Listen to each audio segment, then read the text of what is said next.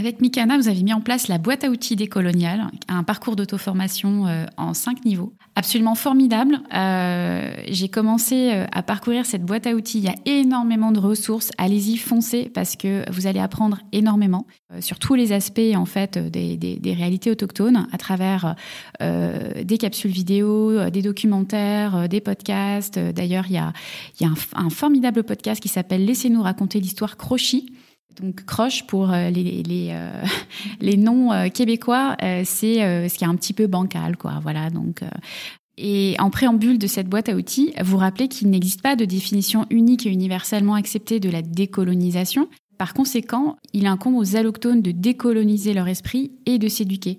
Pourquoi c'est important, selon toi, que cette responsabilisation, elle soit non seulement collective, mais aussi individuelle?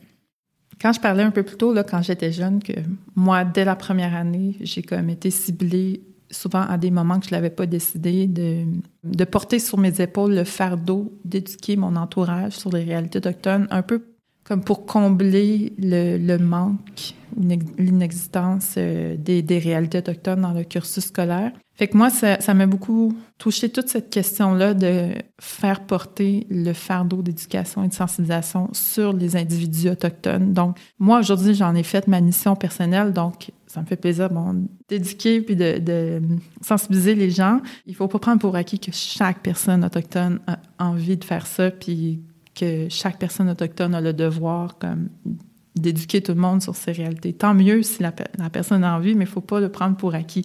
Puis j'ai vu plusieurs situations, par exemple, dans des classes à l'université, le seul étudiant de la classe est ciblé et doit euh, répondre à des questions euh, du reste de la classe autochtone ou du professeur autochtone sur les réalités autochtones, puis on prend pour acquis que la personne va être experte en toutes sur les questions autochtones. Donc, c'est comme si on demandait à un Québécois d'être expert en agriculture, en politique, en langue, etc.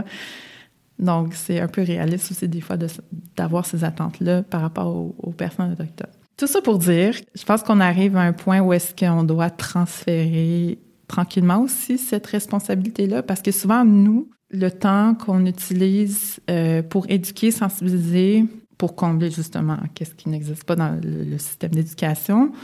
Euh, c'est du temps qui va nous manquer pour travailler sur nous-mêmes, guérir euh, des blessures intergénérationnelles, s'impliquer dans notre communauté, etc. Donc, c'est pour ça, je pense que les allochtones, euh, les, les, alliés, il y a un travail d'auto-éducation aussi qui peut, qui peut être fait de leur côté, sans toujours devoir dépendre du milieu autochtone.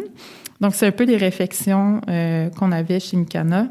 On va créer des outils où est-ce qu'on va référer les gens. Puis, c'est bon, l'idée aussi de la, de la, boîte à outils décoloniale.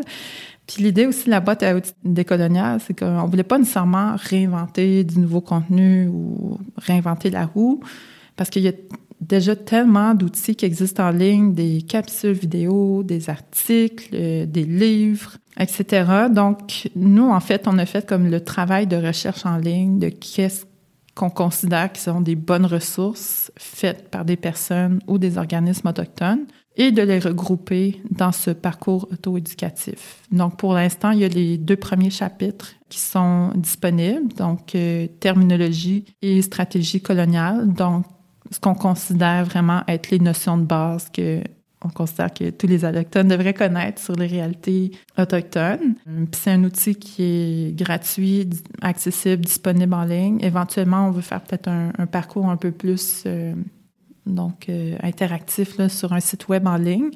Mais pour l'instant, il est dans la section euh, ressources sur le site web de Mikana. Donc, tout le monde peut aller le consulter, aller à son rythme. Donc, je pense qu'il y a 15 heures de contenu dedans. Donc, c'est quand même un long parcours, mais qui est quand même très enrichissant. Donc, d'aller tout découvrir ces, ces, ces ressources-là. Parce que des fois, ça sert à rien de créer des nouvelles ressources. Il faut juste comme rediriger les gens au bon endroit.